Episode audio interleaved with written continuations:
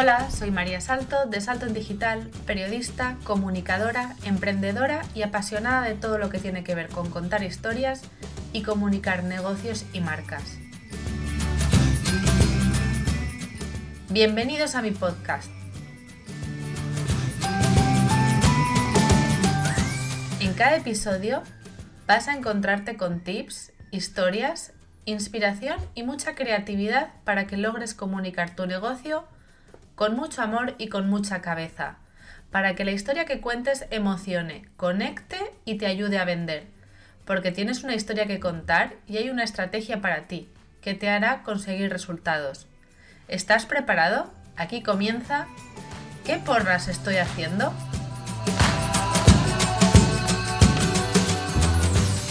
Hola, muy buenas y feliz 2020. Cambio de año y de década. Oh my gosh, qué fuerte me parece todo esto. Bienvenidos de nuevo a otro episodio más de ¿Qué porras estoy haciendo? Hoy vamos a hablar de qué porras estoy haciendo con, la, con mi biografía de Instagram.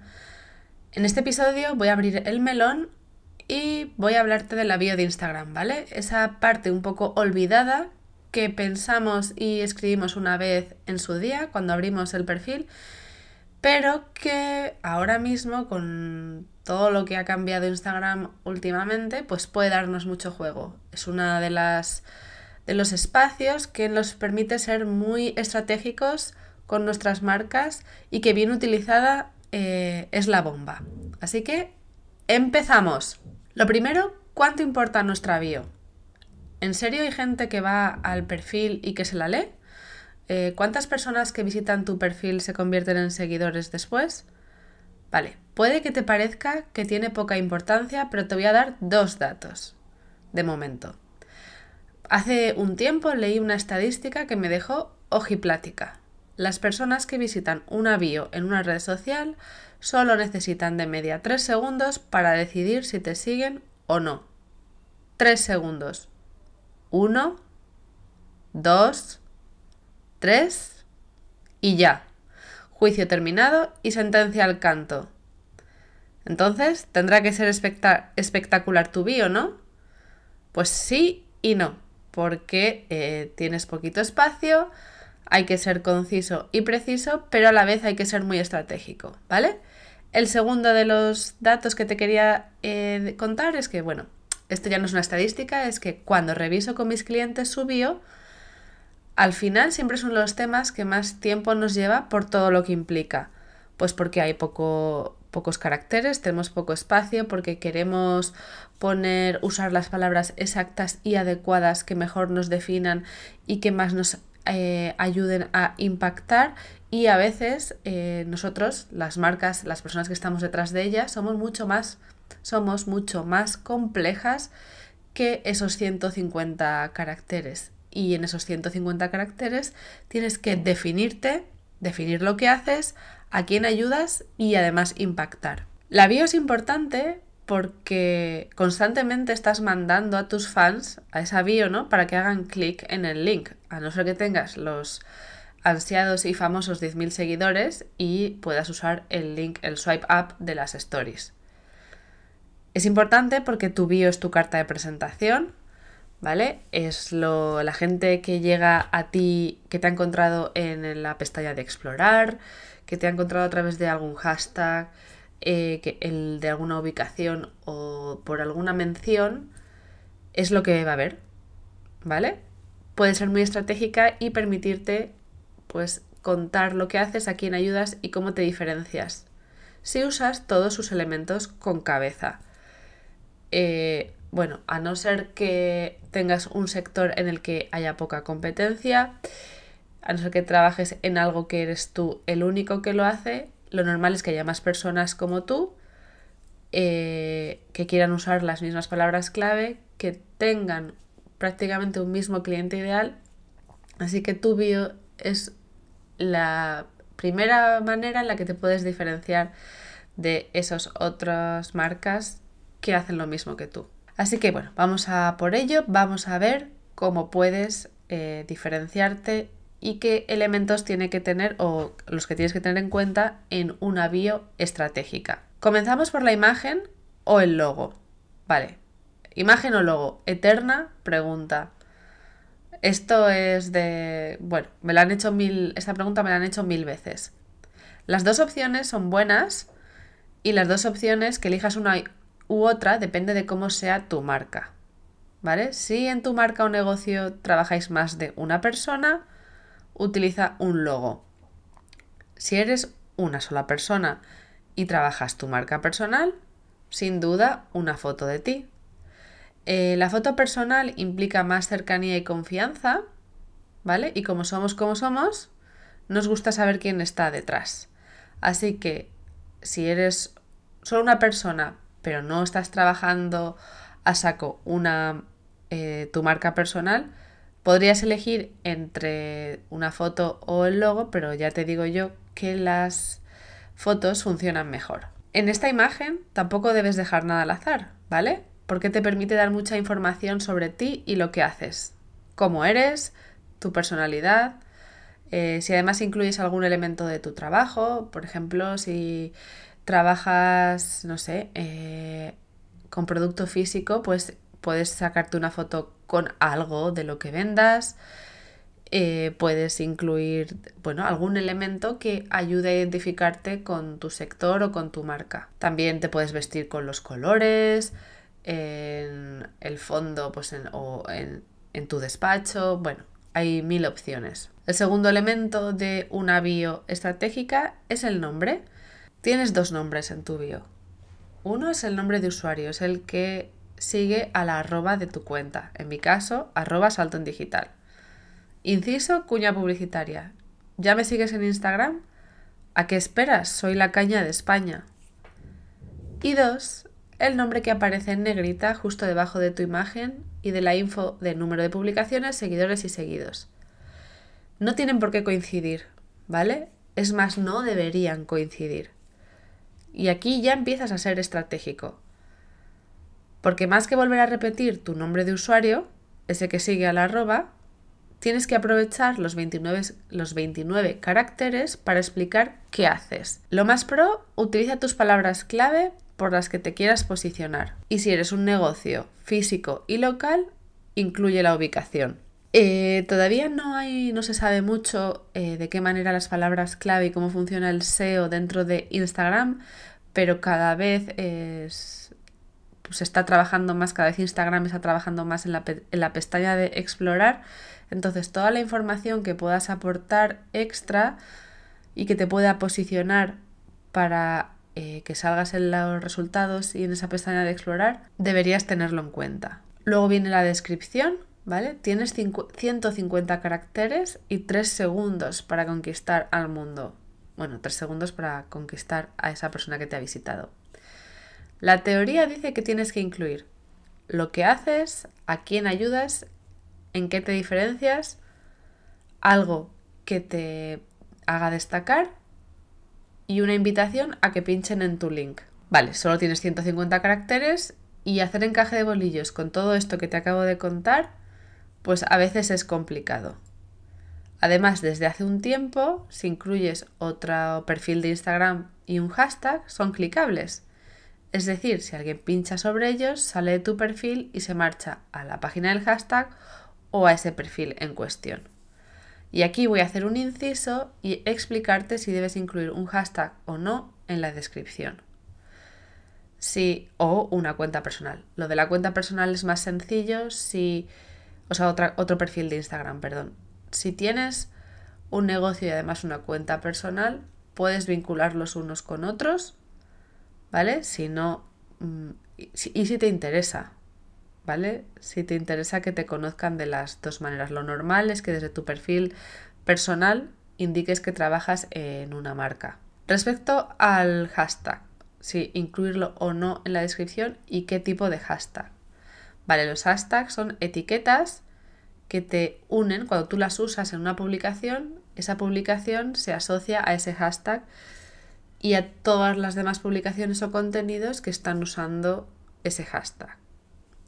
Pero si incluyes un hashtag muy popular o de tu sector, ¿no? Me he encontrado con personas que son coaches que incluyen el hashtag, el hashtag genérico de coaching, eh, nutrición, dieta, no sé, joyería, eh, le estás diciendo a Instagram que, vale, oye, júntame con ese hashtag, ¿vale? Eh, pero ese hashtag es usado por muchas más personas que tú, porque no es el tuyo personal.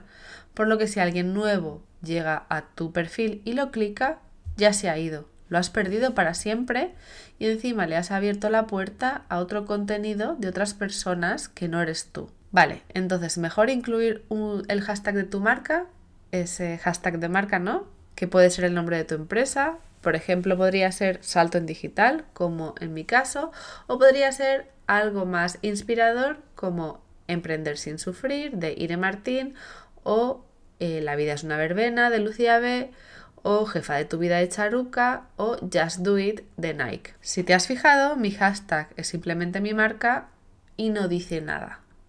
Nada más que es mi marca. No es ninguna declaración de intenciones, no es remarcable y no es inspirador. En este caso es mejor ahorrárselo.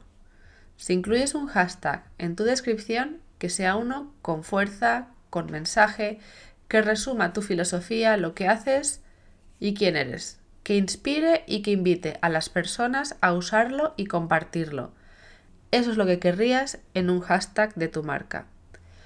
Aunque no lo incluyas en tu descripción, y aquí ya puedes pensar, vale, si te compensa o no, o si quieres usar esos 150 caracteres para incluirlo o no, porque no es obligatorio, y yo no es algo que aconsejo siempre a mis clientes, lo que sí hago es siempre aconsejarles que creen el suyo propio y lo usen en todas sus publicaciones, pues es otra manera de mostrar su contenido y no ya desde la bio, pues desde la página del hashtag, pues con los contenidos, o sea, los posts no eh, cronológicamente, sino los destacados y los recientes. Y oye, todo esto que te he contado en 150 caracteres. A mí esta escasez eh, con lo que me gusta a mí hablar, escribir y las vueltas que soy capaz de darle a las cosas, antes me parecía una putada. Pero ahora lo veo como una ventaja porque te obliga a ser concisa e ir al grano, al menos en mi caso. ¿Vale? Porque el tiempo es el nuevo lujo y no queremos perderlo leyendo descripciones infinitas. No es necesario mucho más espacio para contar lo que eres y dejar claro a quién ayudas. Seguimos. El link elemento importantísimo, fundamental y de lo más estratégico. ¿A dónde debería dirigir? Y si funcionan bien los árboles de links, de links tipo Linktree. Respuesta a la primera pregunta. Tu link debe variar a menudo según el objetivo que tengas en ese momento, la campaña o lanzamiento que estés realizando. Por ejemplo, si estás en la fase de captación, si quieres más suscriptores, pues que dirija a la página donde se van a suscribir y si estás de lanzamiento, pues a la página de venta o al carrito directamente. Lleva a una página que tenga las menos distracciones posibles, las menos fugas posibles. O sea, que no aconsejas Linktree. Sí que lo aconsejo, pero con restricciones. Soy partidaria siempre de, de usar una página que sea un árbol de links cuando no estás en campaña, cuando no estás de lanzamiento. Si quieres que las personas que te siguen en Instagram se apunten a tu próximo taller, no las lleves a Linktree, donde además de apuntarse está tu último post porque pueden despistarse y llegar a otro de tus links. ¿Vale? Somos muy vagos, así que pónselo fácil a tu fan.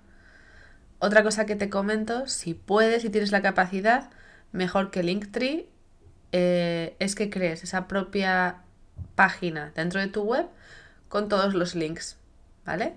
Porque a veces Linktree falla, y te lo digo por experiencia. Eh, a veces he estado en campaña o queriendo que lean un post o lo que sea y me he encontrado con que no funcionaba. Te lo digo por experiencia, porque a veces algunos de mis clientes han estado en campaña y, y, fallaba Linktree. En las notas del post podrás ir al artículo de mi web donde, de este episodio y te dejaré el link al ejemplo de mi página de links de Instagram, ¿vale? Para que lo veas allí.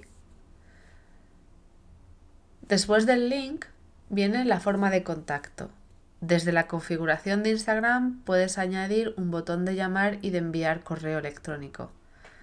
Muchas veces veo cuentas que en la descripción incluyen su número de teléfono o el email y no se han dado cuenta de que tienen esa opción habilitada. Si lo incluyes en la descripción, aparte de que estás desperdiciando los 150 caracteres, el usuario tiene que copiarlo y luego irse a la aplicación de llamadas o a la app de correo de tu teléfono y pegarlo. Con los botones es un clic y listo. Después vienen las stories destacadas. Es el último apartado de tu bio al que tienes que dedicarle atención. Te sirven para aportar toda la info que te hubiera gustado contar en tu bio y no te ha cabido. Y te voy a dejar algunas stories, o sea, ideas de stories destacadas que puedes incluir. Un sobre ti, testimonios de tu cliente, info sobre lo que estás promocionando en la actualidad, taller, cursos, servicios.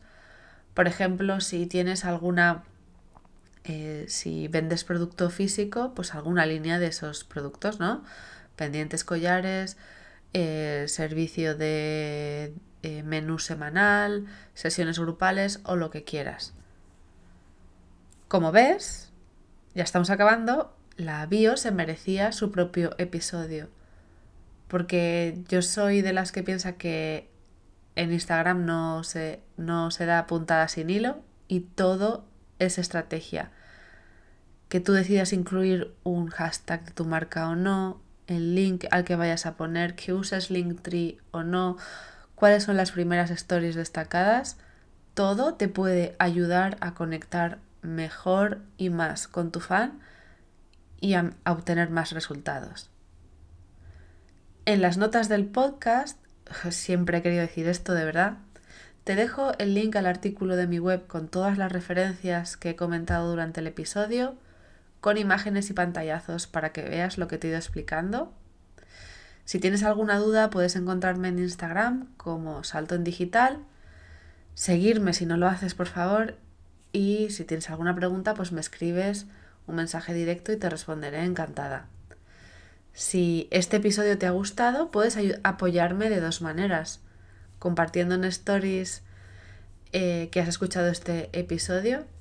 Eh, no te olvides de etiquetarme para que yo lo vea y así yo misma lo compartiré con mis fans y dejándome una opinión en Apple Podcast y suscribiéndote al, podcast que porras estoy haciendo. Yo misma y mi mecanismo te lo agradeceremos profundamente. Y así que sí, me despido y nos escuchamos en el próximo episodio.